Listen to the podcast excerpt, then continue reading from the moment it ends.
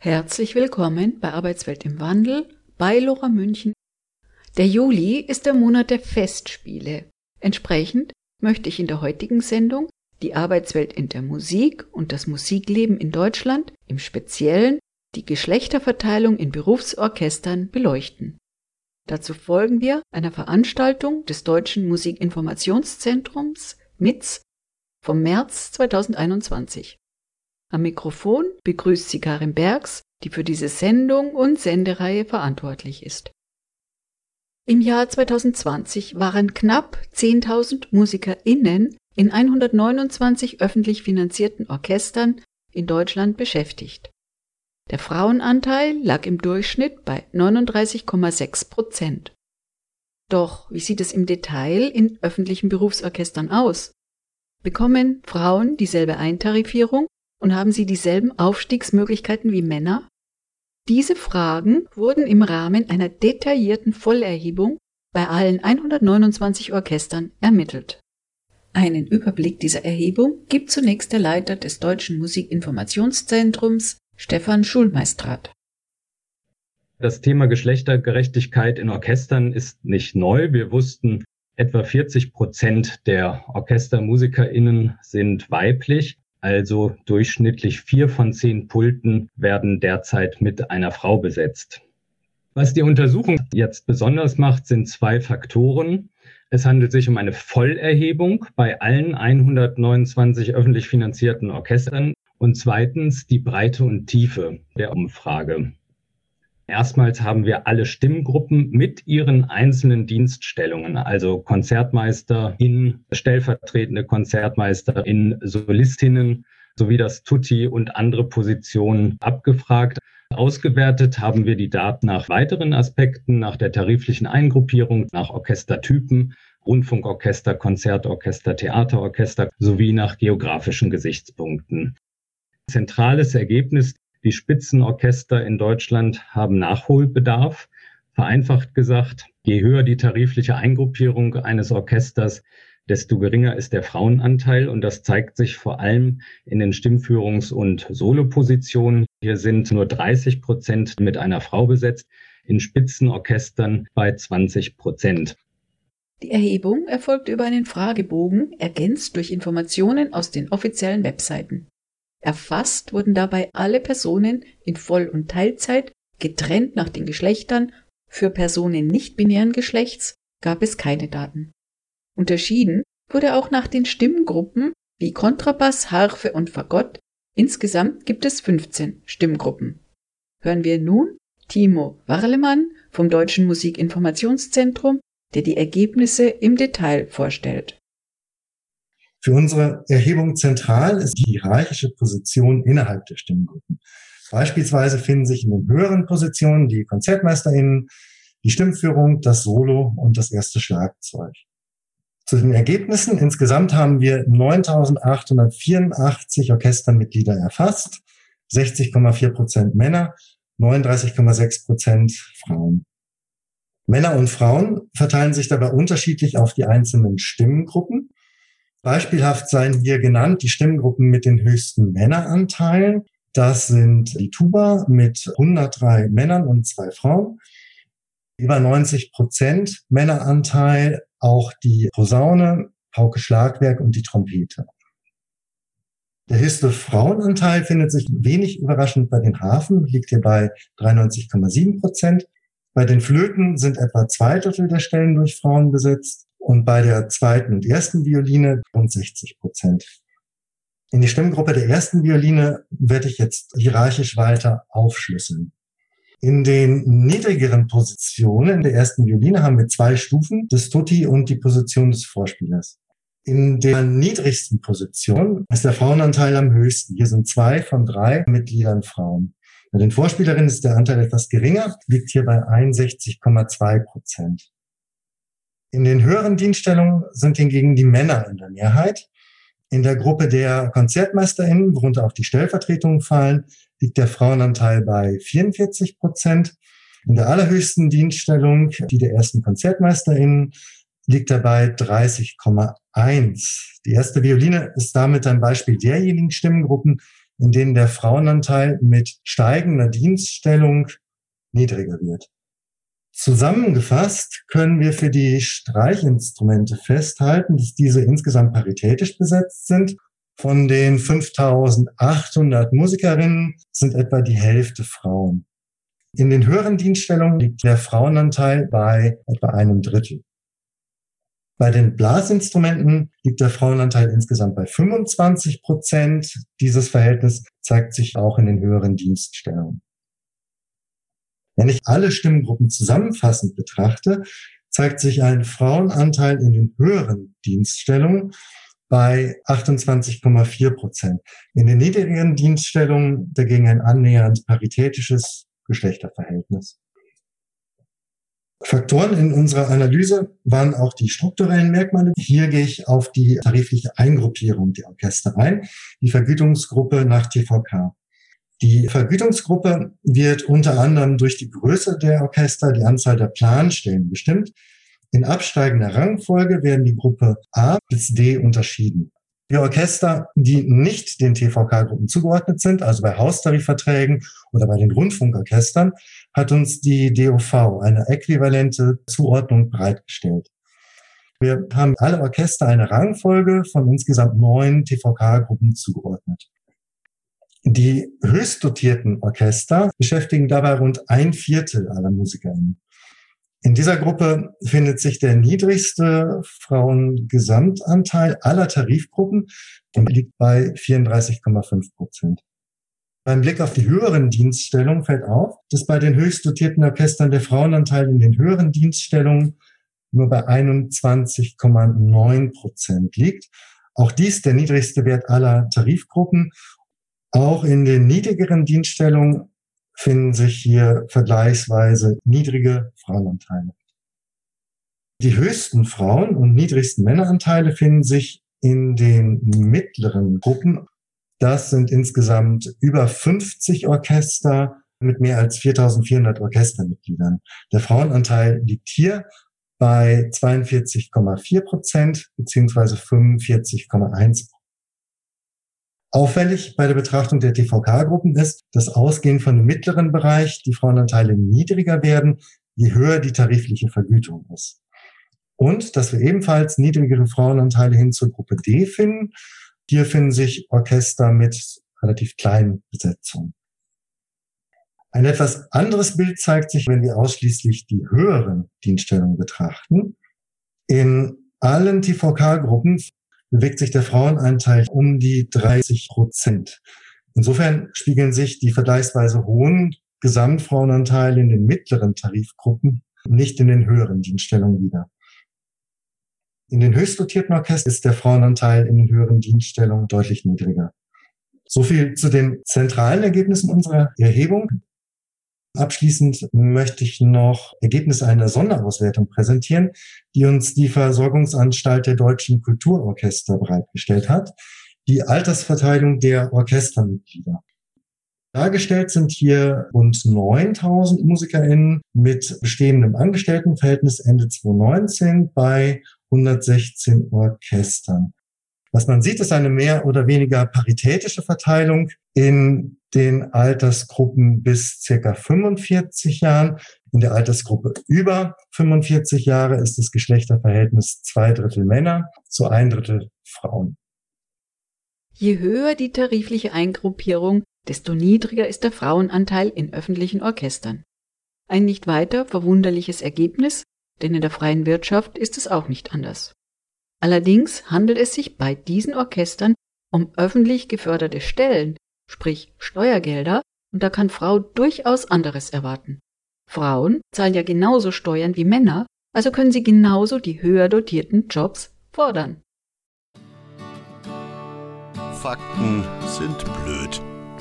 Ronald Reagan Lora München auf der 92.4. Sendet montags bis donnerstags von 16 bis 24 und am Freitag von 16 bis 21 Uhr. Auf UKW 92.4, fast rund um die Uhr auf DAB Plus und 24 Stunden im Internetstream. Weiter geht's mit der Sendung Geschlechterverteilung in deutschen Berufsorchestern. Nach dieser Einführung von Stefan Schulmeistrat und Timo Farlemann vom Deutschen Musikinformationszentrum kamen nun ExpertInnen aus der Musikwelt zu Wort. Zunächst erzählt uns die Tubistin Ruth Ellendorf vom Oldenburgischen Staatsorchester, eine von zwei Tubistinnen unter 105 Tubisten, also im Bereich der Tuba eine absolute Minderheit, ihre Sicht, ob man aktiv auf eine Verschiebung bei Blasinstrumenten hinarbeiten müsste.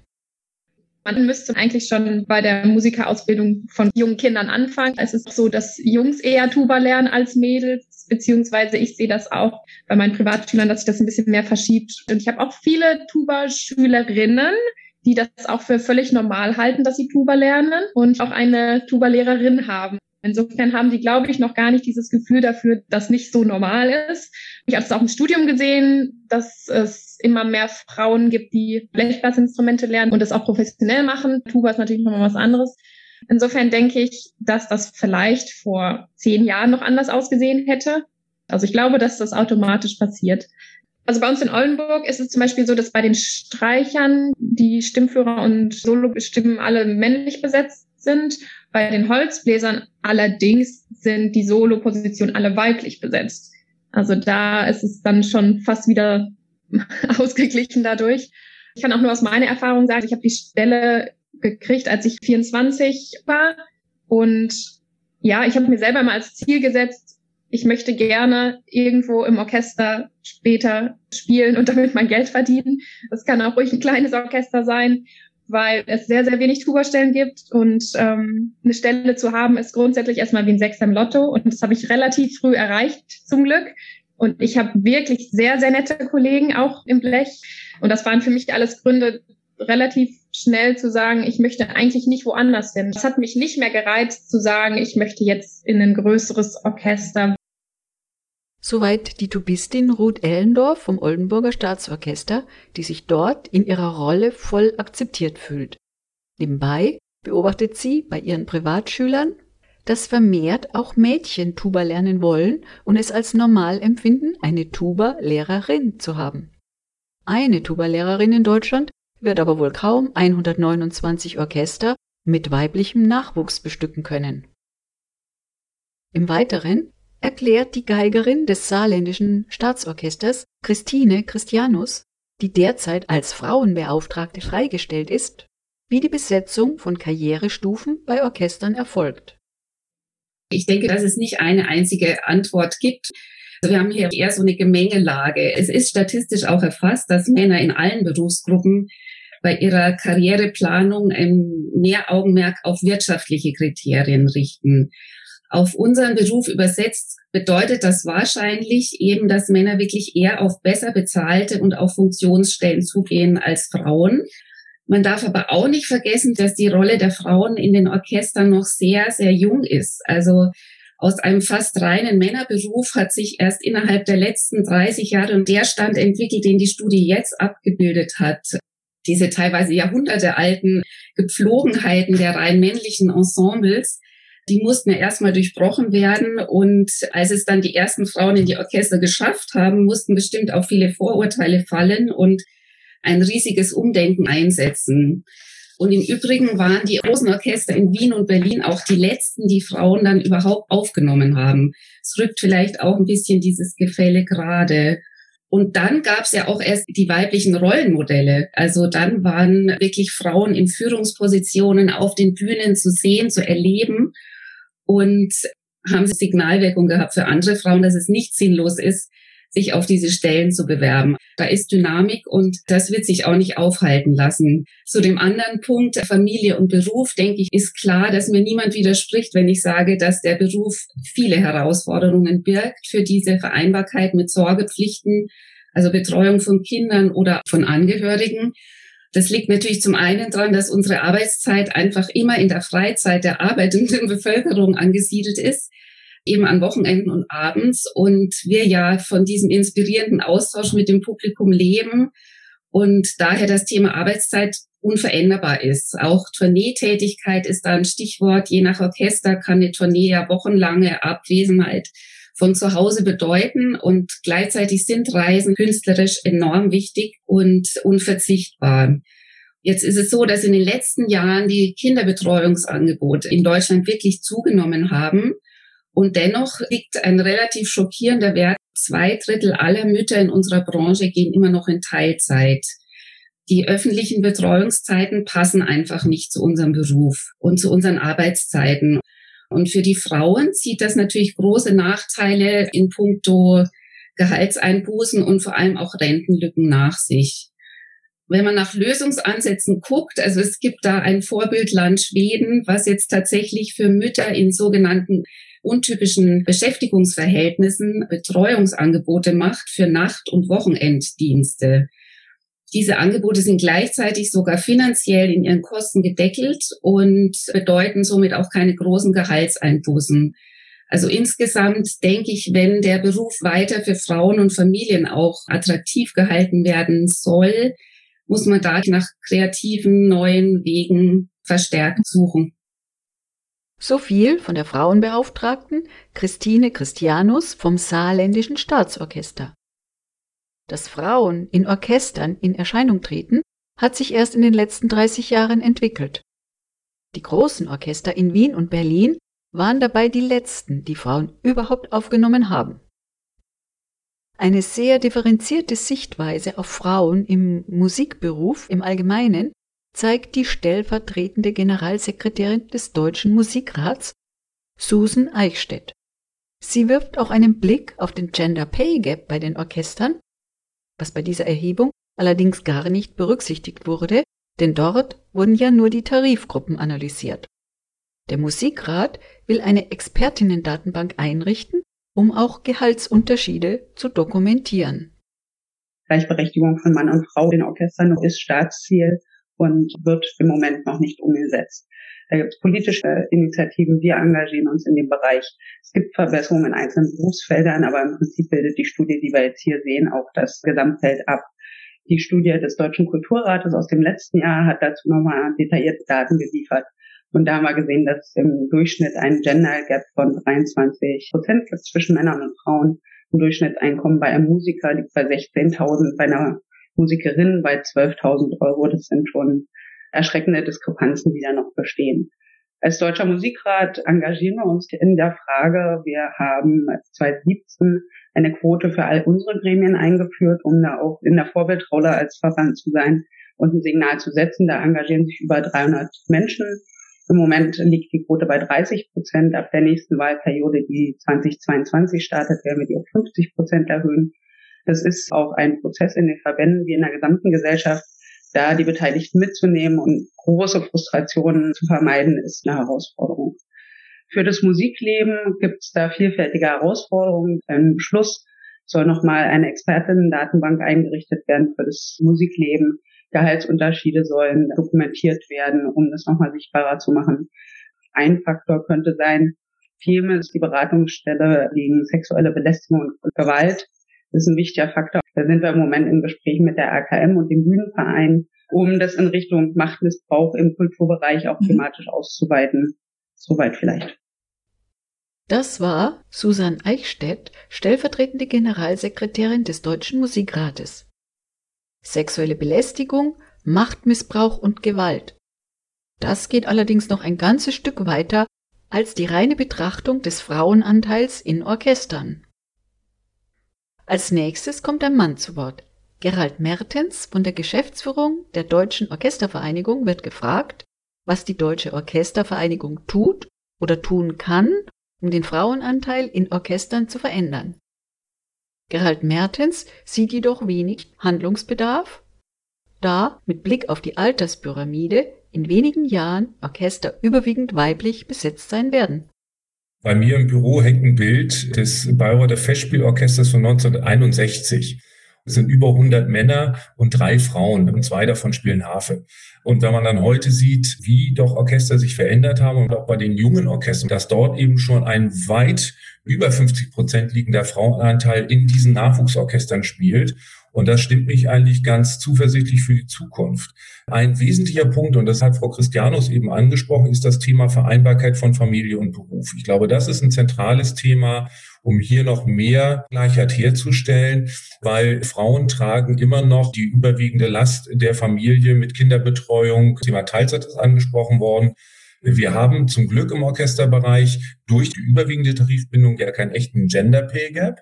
Wir haben einen strukturellen Gender Pay Gap, der bei den Fragen der Führungspositionen kommt, aber nicht quasi, bist Mann, du bist Frau, deswegen verdienst du schlechter. Das ist tariflich, denke ich, seit 1971 mit den bundesweit geltenden Tarifverträgen ausgeschlossen. Aber diesen strukturellen Gender Pay Gap, den gibt es augenscheinlich. Und ich sehe das aber auch so, dass die Zukunft der Orchester mehrheitlich weiblich sein wird. Wir sehen das nach dieser Grafik dieses Altersbaumes der Bayerischen Versorgungskammer, wo man ja ganz deutlich sieht, wir haben bei plus 45 noch diesen Männerüberhang. Aber wenn wir da drunter sehen, haben wir es eben schon pari, teilweise sogar einen Frauenüberhang in der Altersgruppe 35 bis 45. Also ich denke, da wird sich was bewegen. Es dauert ein bisschen, bis sich das noch auf die Führungsposition auswirkt. Und ich denke auch zu den Rollenmodellen, also eine weibliche Tuba-Lehrerin erzeugt auch ein anderes Rollenmodell, genauso bei einer Posaunenlehrerin. Ich glaube, diese Rollenmodelle müssen sich auch noch entwickeln. Und dann sehe ich uns in zehn Jahren auch nochmal ein deutlich Stück weiter, auch was diese Alterspyramide betrifft. Aber die zentrale Botschaft ist das Stichwort Vereinbarkeit von Familie und Beruf. Da muss, glaube ich, noch deutlich was geschehen. Und das können Tarifvertragsparteien ja auch beeinflussen. Das war Gerald Mertens von der Geschäftsführung der Deutschen Orchestervereinigung. Über einen Gender Pay Gap berichtet, wie bereits erwähnt, die Erhebung des Deutschen Musikrats allerdings nichts. Bei dieser Erhebung wurden lediglich die Tarifgruppen analysiert, nicht jedoch die individuellen Zulagen. Als letztes kommt nun noch der geschäftsführende Direktor des Deutschen Bühnenvereins, Marc Grand Montagne, zu Wort. Er wird befragt, was die Arbeitgeberseite an den Bedingungen der Orchesterlandschaft beispielsweise an Teilzeitstellen und auch Führungspositionen in Teilzeitstellen verändern könnte. Wir sind beim Thema Geschlechtergerechtigkeit sehr auf dem Weg durch Entwicklungen wie Weinstein, MeToo, die ganze Machtfrage sich hohe Sensibilisierung ausgeprägt hat. Wir versuchen auch durch Zahlen Licht ins Dunkel zu bringen. Das heißt, jetzt hat man ein Bild, worüber man sprechen kann. Da ist schon vieles eigentlich ganz gut, aber vieles muss natürlich auch auf den Weg gebracht werden. Ich sehe so mehrere Komponenten.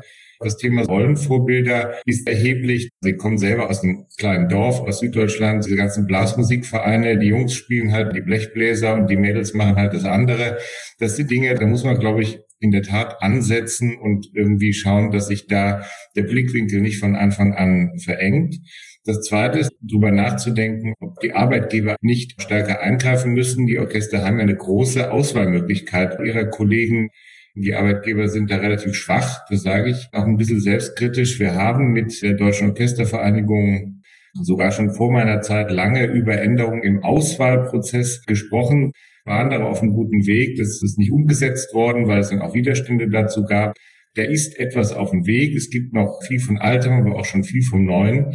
Und das Dritte ist auch der politischen Verantwortung. Das Thema Familienfreundlichkeit ist eines, wo wir, glaube ich, einfach auch gesamtgesellschaftlich noch einen wahnsinnigen Nachholbedarf haben. Also der Ausschnitt der Musikbereich, aber auch der Kultur-, der Theaterbereich ist natürlich einer mit besonderen Spezifika. Wir spielen halt am Wochenende und am Abend.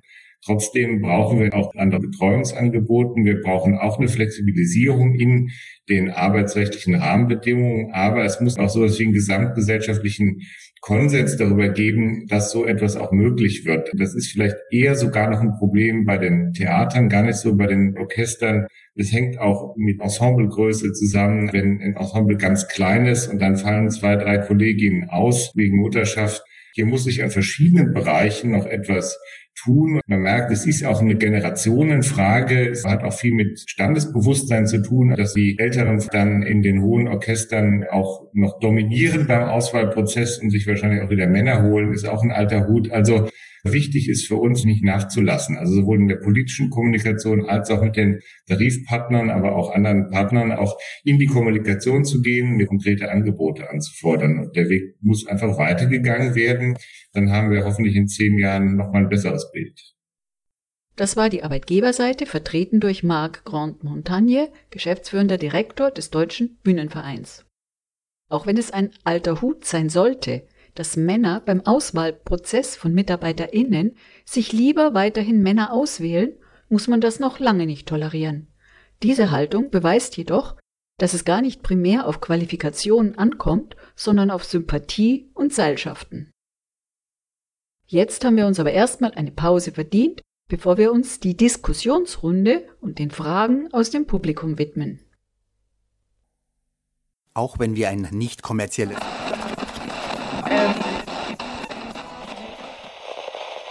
Ohne euch wird's still auf der 92.4. Wir brauchen eure Hilfe. Spendet jetzt oder werdet Mitglied beim Lora Förderverein.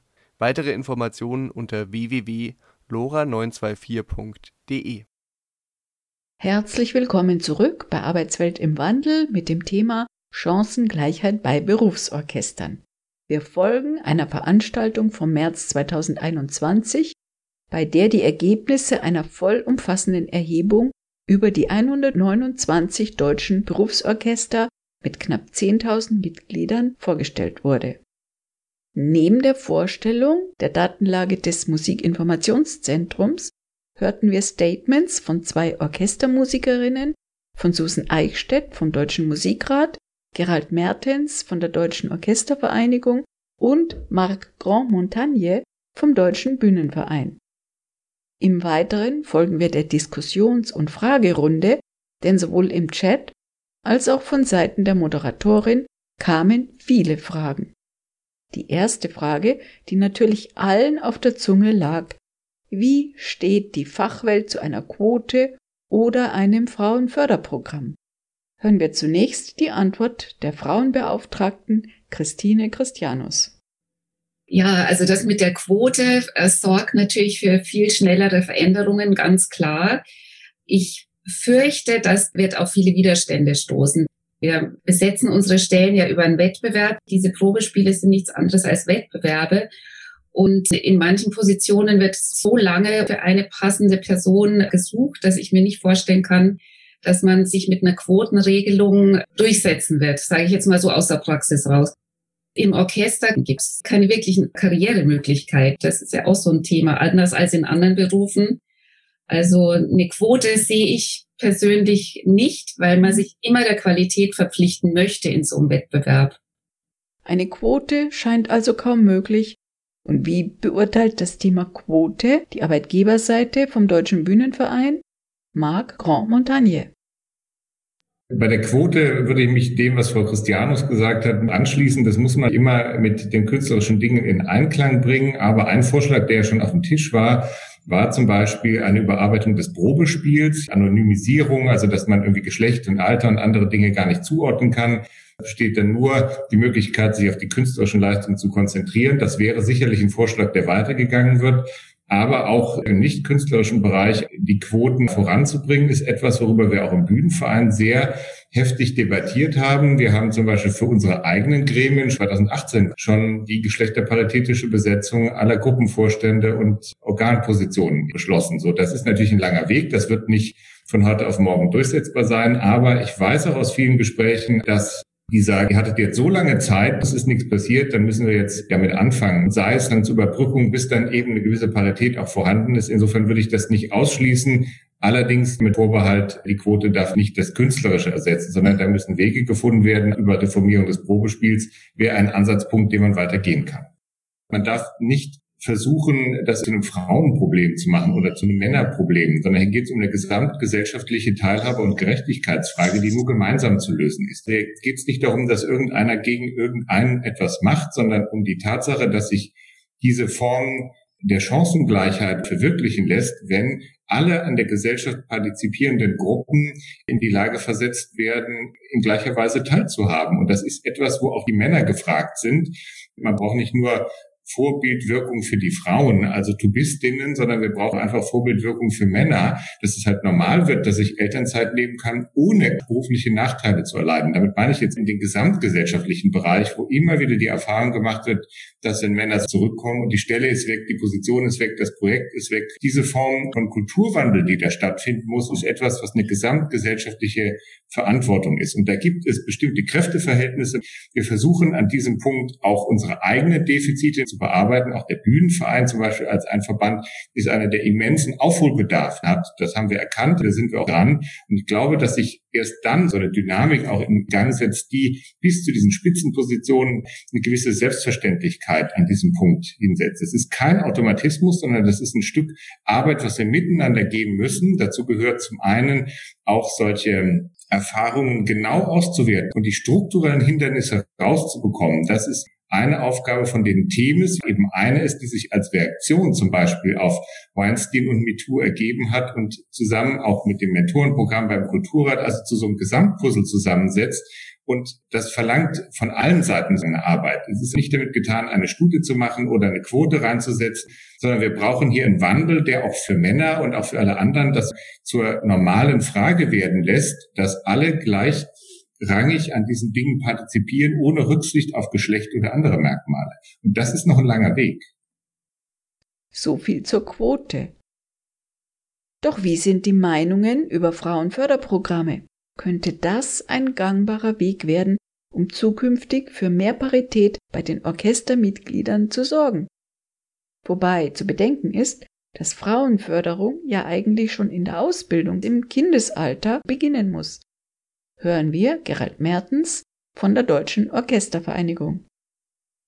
Da sind wir in so einem sehr heterogenen Feld, weil das letzte ja im Grunde genommen in der musikalischen Früherziehung oder spätestens in der Musikschule haben. Wenn wir an Berufsmusikerinnen und Berufsmusiker denken, dann fangen die meisten ja mit fünf, sechs, sieben, acht Jahren an. Das sind so die Einstiegsalter. Geige sowieso, also Streichinstrumente muss ja sehr früh beginnen. Blechblasinstrumente, das hat immer noch mal mit Zahnung zu tun. So, und in den Einstiegsaltern, da kommt es, glaube ich, darauf an, dass die Rollenmodelle dann auch neu definiert werden oder einfach, dass da ein größeres Bewusstsein hergestellt wird. Beim Thema Probespiel, das bedauere ich auch, dass wir da seinerzeit nicht in dem gemeinsamen Konsens mit dem Bühnenverein zu Potte gekommen sind. Das hatte verschiedene Gründe, auch Widerstände aus den Orchestern. Das ist dann einfach so, das muss man akzeptieren. Die sind da eben basisdemokratisch organisiert. Auch diese Probespielordnung haben da eine Historie. Nur meine persönliche Meinung, wir müssen, glaube ich, sowieso von dieser Momentaufnahme Probespiel, wo man in fünf Minuten sein gesamtes Masterstudium präsentieren muss, das finde ich sehr schwierig, zu einem etwas valideren Verfahren kommen, was sich also eher auf die Erprobung im Orchester, also eher auf die Probezeit erstreckt. Und ich glaube, dass im Thema Auswahl und Erprobung auch eine Menge Potenzial drinsteckt, auch was die höher qualifizierten Positionen betrifft. Also ich glaube, da können wir auch, und das betrifft dann sehr die Orchester, auch mit sich selbst erst nochmal befassen. Da muss was geschehen. Und der zweite Punkt, ich glaube, Frauenförderung ist schon wieder zu einseitig, weil ich auch sehr viele Männer kenne, die sagen, ja, ich gehe ins Bundeselterngeldgesetz. Und wir sehen das ja auch bei uns in der Mitgliederstatistik, dass sehr viele Männer dann aber eklatant kürzer als die Frauen auch die Familienzeit dann in Anspruch nehmen. Ich glaube, auch an der Stelle gibt es noch einiges zu tun, dass man hier größere Geschlechtergerechtigkeit auch noch bei der Vereinbarkeit von Familie und Beruf versucht herzustellen. Also es sind verschiedene Schrauben, an denen man da drehen kann, um hier noch eine Beschleunigung der ohnehin schon auf dem Weg befindlichen Situation zu erzeugen. Frauenförderung wird als zu einseitig betrachtet, denn auch Männer nehmen heute Elternzeit, allerdings wesentlich kürzer als Frauen. Wie war das nochmal? Männer nehmen statistisch gerade mal 3,1 Monat Elternzeit, was ja eigentlich nicht viel mehr als einen etwas längeren Urlaub bedeutet. Interessant, dass auch der Auswahlprozess des Vorspiels angesprochen wird. Hören wir dazu die Meinung der Tubistin Ruth Ellendorf, die berichtet, wie sich das Probevorspiel in der Praxis gestaltet. Also wir hatten das die letzten Jahre immer hinterm Vorhang, Jetzt seit neuestem haben wir Musiker uns wieder dafür eingesetzt, dass es ohne Vorhang ist. Ich habe damals auch ohne Vorhang vorgespielt. Ich glaube, dass bei uns im Orchester diese Gender-Fairness so da ist, dass da nicht mit reinspielt. Ich sehe das bei meinen Kollegen auf jeden Fall im Blech sehr. Das sind jetzt die Kollegen, mit denen ich am meisten zu tun habe. Die sind da einfach wirklich fair. Nicht, dass sie sagen, wir wollen keine Frauen. Und insofern funktioniert das, glaube ich, auch gut ohne Vorhang. Ich merke, dass wenn ich zuhöre, jetzt aus meiner persönlichen Erfahrung, dass ich viel mehr am Ball bleibe mit meiner Konzentration, wenn ich nicht immer nur gegen diese Wand gucke. Mhm. Ich glaube auch, dass bei uns so gut funktioniert, weil wir sagen, ob das jetzt ein Mann wird oder eine Frau wird, ist, ist uns egal. Wir nehmen einfach den, die Beste. Und das hat man auch in diesem Posaunenprobespiel gesehen. Da war in der letzten Runde waren drei Kandidatinnen und es waren zwei Männer und eine Frau und dabei die ganze Zeit zu sehen, welches Geschlecht der oder diejenige hat. Nun eine Frage zur Ausbildung. Müsste man nicht schon bei den Musikschulen oder den Hochschulen ansetzen, wo es zwar heute schon viele Frauen gibt, die aber niemals in höhere Positionen kommen werden? Hat der Deutsche Musikrat, der sich ja auch speziell um die Ausbildung von Musikerinnen kümmert, Ideen oder Pläne, hier etwas zu verändern? Hören wir Susan Eichstädt. Es ist auf jeden Fall eine Frage von tradierten Rollenvorstellungen und da wären Musikschulen und auch Ausbildungsinstitutionen natürlich ein Ansatzpunkt. Ich glaube auch, dass da Aktivitäten vor sich gehen, aber Kommunikation immer noch ein wesentlicher Faktor ist, um weitere Entwicklung zu bringen. In dem Zusammenhang sehe ich jetzt auch hier diese Studie, einfach um immer wieder das Thema aufs Tableau zu bringen, zu gucken, wie wir damit Maßnahmen was erreichen können. Es gibt punktuell Programme. Der Kulturrat hat das Projekt Beruf Frauen in Kultur und Medien. Da gibt es ein MNT-Programm, was jetzt schon in der vierten Runde ist. Meines Erachtens sehr erfolgreich. Der Musikrat hatte sich auch schon in einer Runde beteiligt. Kleine Anekdote vor dem Hintergrund Geschlechtergerechtigkeit. Man hat da wohl zu viele Mentorinnen und zu wenige Mentoren gefunden. Und auch da sollte es einen kleinen Ausgleich geben. In jedem Gespräch spielt es eine Rolle. Wir behandeln die Studie in all unseren Ausschüssen, gucken, wie in die einzelnen Bereiche Maßnahmen umgesetzt werden können. Da gab es auch Anregungen zum öffentlich-rechtlichen Rundfunk zu vielen institutionellen Bereichen und wir versuchen das zu befördern. So viel von den Fragen der Moderatorin an die DiskussionsteilnehmerInnen. Nach der Pause folgen wir dann Fragen aus dem Zuschauerraum und dem Chat, die sehr aufschlussreich für eine Betrachtung der Arbeitswelt von MusikerInnen insgesamt waren.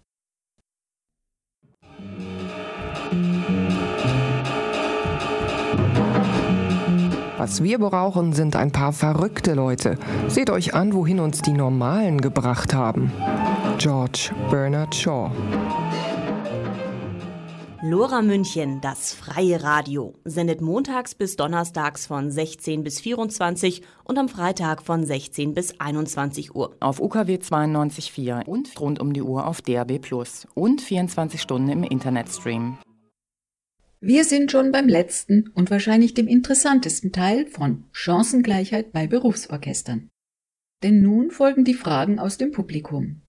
Wir hörten bisher die Ergebnisse der Erhebung des Musikinformationszentrums MITZ über die Geschlechterverteilung in 129 öffentlich geförderten deutschen Orchestern.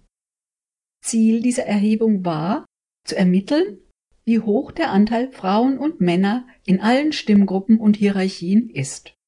Wenig verwunderlich, je höher die Dienststellung, desto weniger Frauen sind vertreten. Ob da etwas dagegen unternommen werden muss oder soll, wird kontrovers diskutiert, denn es wird auch die Meinung vertreten, dass sich das in Zukunft von selbst lösen wird, der Musikerinnen-Nachwuchs stehe schon bereit. Allerdings zeigt sich in anderen Branchen, dass sich gar nichts von alleine löst. Bisher kommt nur über die Einführung von Quoten Bewegung in die Arbeitswelt. Männer werden freiwillig niemals gut dotierte Arbeitsplätze an Frauen abtreten.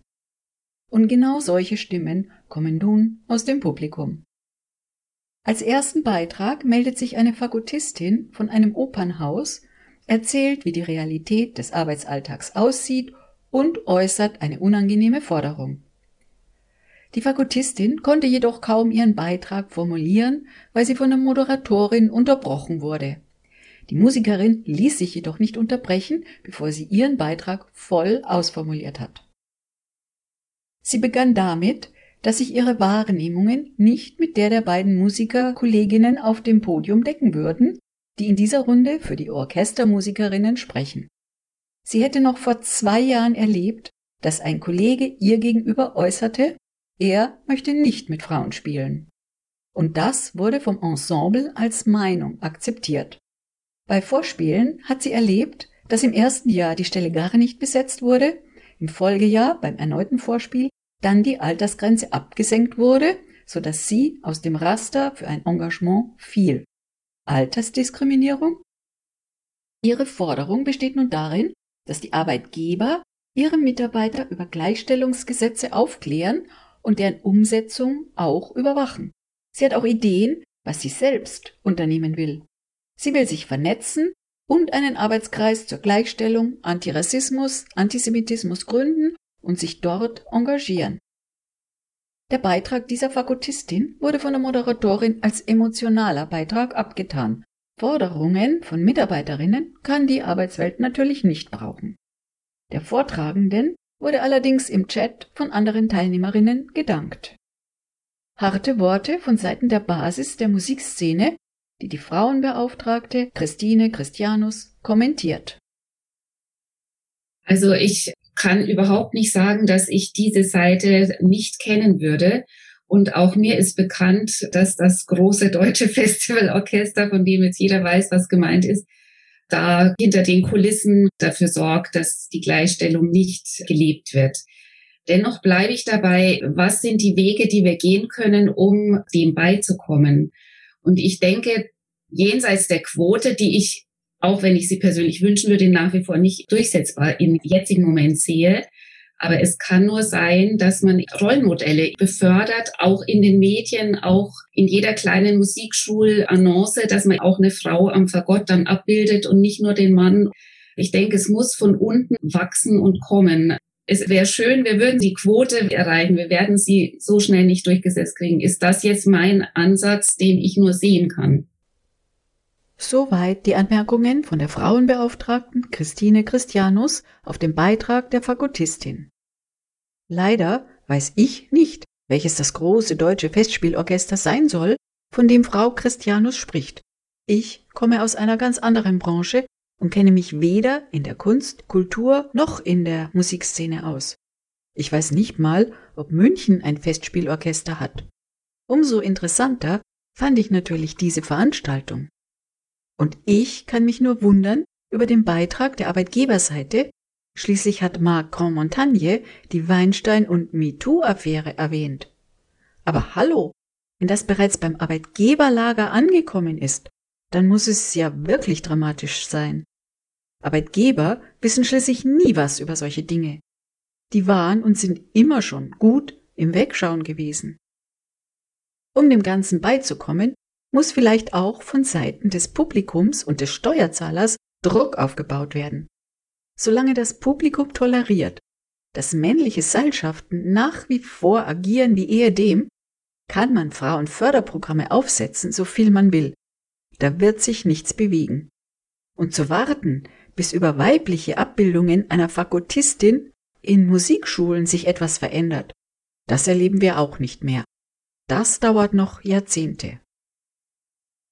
Aber die Fragerunde ging noch weiter und die folgende Frage, von einem Mann gestellt, war etwas gemäßigter.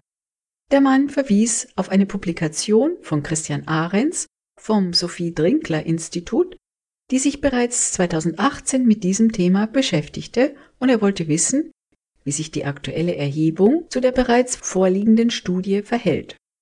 Auf diese Frage antwortet Stefan Schulmeistrat vom Musikinformationszentrum. Es ist tatsächlich so, dass das Thema nicht neu ist. Aber was unsere Studie jetzt von anderen unterscheidet, ist, dass wir eine Vollerhebung haben. Das heißt, wir haben alle Orchestermusikerinnen und Orchestermusiker, die derzeit beschäftigt sind, in diese Untersuchung einbezogen. Es ist keine Hochrechnung. Herr Ahrens hat ja auch weitergehend noch den europäischen Kontext untersucht und nur eine Stichprobe von Orchestern in seine Erhebung einbezogen. Also das unterscheidet unsere Erhebung jetzt von den anderen. Die Frage, wie es jetzt weitergeht, ob diese Untersuchung regelmäßig durchgeführt wird. Unser Anliegen als Musikinformationszentrum war es, den Diskurs zum Thema Geschlechtergerechtigkeit in Orchestern zu befördern und zu eröffnen. Also von daher würde ich jetzt den Ball gerne wieder an die zuständigen Fachverbände spielen, dieses Thema weiter zu betreiben. Soweit Stefan Schulmeistrat zur Frage, wie sich das aktuelle Ergebnis zu früheren Studien verhält. Themenwechsel. Bisher wurde nur über Musikerinnen gesprochen. Aber wie sieht es eigentlich mit Dirigentinnen in Deutschland aus? Warum gibt es so wenige Dirigentinnen? Hierauf antwortet Gerald Mertens. Also zum Thema Dirigentinnen, da gibt es ja durchaus auch Bewegung, die ist sehr langsam. Das hängt aber auch an den Musikhochschulen, weil wir an den Musikhochschulen im Bereich Orchesterfächer mehr Frauen in den Orchesterfächern im Durchschnitt haben und weniger Männer. Bei den Dirigentinnen ist es genau andersrum. Da sind also quasi nur ein Drittel weibliche Dirigierstudierende und zwei Drittel männliche Dirigierstudierende. Auch dort spielt das Rollenmodell eine ganz wichtige Rolle. Also in dem Moment, wo mehr Frauen vor Orchestern dirigieren, und das fängt schon bei Landesjugendorchestern an. Also wie viele Landesjugendorchester werden von Frauen dirigiert, setzt sich fort beim Bundesjugendorchester und so weiter. Also ich glaube, das ist eine ähnliche Situation, was die Dirigentinnen betrifft. Damit beantwortet Herr Mertens allerdings nicht, warum es aktuell in deutschen Berufsorchestern nur vier Dirigentinnen gegenüber 116 Dirigenten gibt, denn Studentinnen gibt es ja durchaus. Die sind doch bestimmt nicht erst seit gestern an den Hochschulen. Andererseits, warum sollte eine Frau Dirigentin werden wollen, wenn sie weiß, dass sie in Deutschland nur eine Chance von sieben Prozent hat, eine Anstellung zu finden? Eine weitere Frage bezog sich auf die Ergebnisse des Probespiels der letzten Jahre. Bestätigt sich hier der Trend, dass die Orchester weiblicher werden? Hören wir nochmal Herrn Mertens. Wir haben vor gut acht Jahren aufgehört, die Probespielstatistik zu erheben, schlicht und ergreifend, weil wir nachher so geringe Rückläufe hatten, dass sie nicht mehr aussagekräftig war. Aber die Frage lässt sich im Grunde genommen relativ simpel beantworten. Das Ergebnis eines Probespiels ist ein Probejahr und das Ergebnis des Probejahrs ist die Festanstellung. Und da haben wir eine deutliche Steigerung des Frauenanteils über die letzten zehn Jahre beobachten können und die wird sich auch fortsetzen. Die Frage, ob es Netzwerke gibt, wo Frauen sich zum Thema Gleichstellung in Orchestern engagieren können, wird mit Nein beantwortet. Die Gleichstellungsbeauftragte Christine Christianus wird nach ihrer Einschätzung darüber befragt. Ich würde das auch als guten nächsten Schritt sehen, wenn da eine Vernetzung stattfinden könnte. Die Position der Frauenbeauftragten wäre ja auch so eine Möglichkeit, solche Stellen mehr ins Leben zu rufen und dann da ein Netzwerk herauszubilden. Das wäre auch ein absolut großer Wunsch von mir.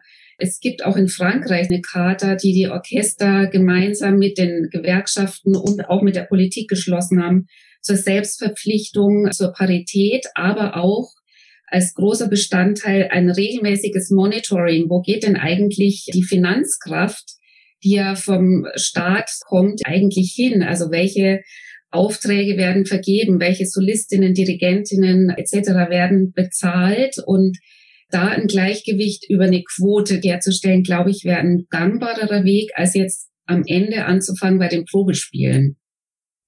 Nun wird also auch die Finanzkraft erwähnt. Wo kommt eigentlich das Geld her, das für Orchester ausgegeben wird? Welche Aufträge werden vergeben? Wer wird bezahlt etc. Und genau an dieser Stelle müssten die SteuerzahlerInnen und das Publikum ansetzen und eine Quote fordern. Schon die Repertoireauswahl ist eingeschränkt, denn es gibt Erhebungen, dass kaum 1,9 Prozent der Werke von Komponistinnen in Deutschland aufgeführt werden. Dies sei im internationalen Vergleich sehr wenig. Das Royal Philharmonic Orchester geht sogar noch einen Schritt weiter. Es hat eine freiwillige Selbstverpflichtung in den verschiedensten Positionen eingeführt. Von solchen Trends ist in Deutschland noch kaum etwas bekannt. Also die Frage, wer müsste an welchen Schrauben drehen, um diese gläserne Decke zu durchstoßen? Soweit der Exkurs in die Arbeitswelt in deutschen Berufsorchestern. Für mich bleibt eine Frage offen, und zwar, wie hat es die Harfe geschafft, über Jahrzehnte in Frauenhand zu bleiben? Denn von 126 HarfenistInnen sind acht männlich. Hier liegt der Frauenanteil bei 93,7 Prozent und das ist nicht neu, wie Marc Grandmontagne sein Plakat aus Bayreuth aus dem Jahr 1961 beschrieben hat. Dort gab es unter 100 Musikern drei Frauen, davon zwei an der Harfe. Die Fachwelt möge mir verzeihen, dass ich so wenig Bescheid über die Musikwelt weiß. Ich habe diverse Begriffe bisher noch nie in meinem Leben gehört. Zum Beispiel Tubistin, Fagottistin oder Dirigierstudierende. Also sollte ich mich irgendwo schwer vertan haben, so bitte ich das zu entschuldigen. Nicht zu entschuldigen sind allerdings die Verhältnisse in deutschen Orchestern. Hierbei geht es um die Arbeitswelt und die ist nicht verhandelbar. Damit sind wir am Ende mit der Sendung Chancengleichheit bei Berufsorchestern. Vielen Dank für Ihr Interesse und vielen Dank an das Deutsche Musikinformationszentrum, das mir diesen Mitschnitt ermöglicht hat. Mein spezieller Dank gilt der Fagottistin, die für mich den interessantesten Beitrag geliefert hat. Ihr wünsche ich viel Ausdauer und Durchhaltevermögen für die Zukunft. Am Mikrofon verabschiedet sich Karin Bergs, die für diese Sendung und Sendereihe verantwortlich ist.